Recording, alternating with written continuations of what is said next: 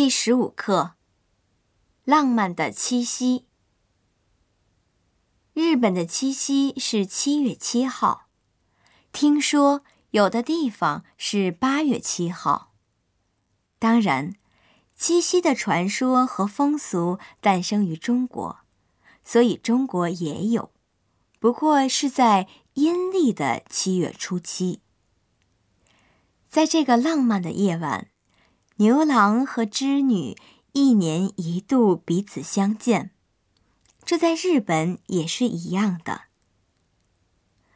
最近在中国，像七夕送给心爱的人一份礼物吧，这样的广告越来越多，好像夏季版的情人节一样。原本七夕是女性为自己祈愿。希望缝纫等女工手艺能越来越好的日子。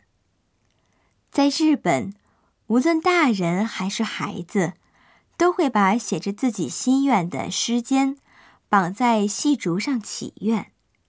在中国，我没这么做过。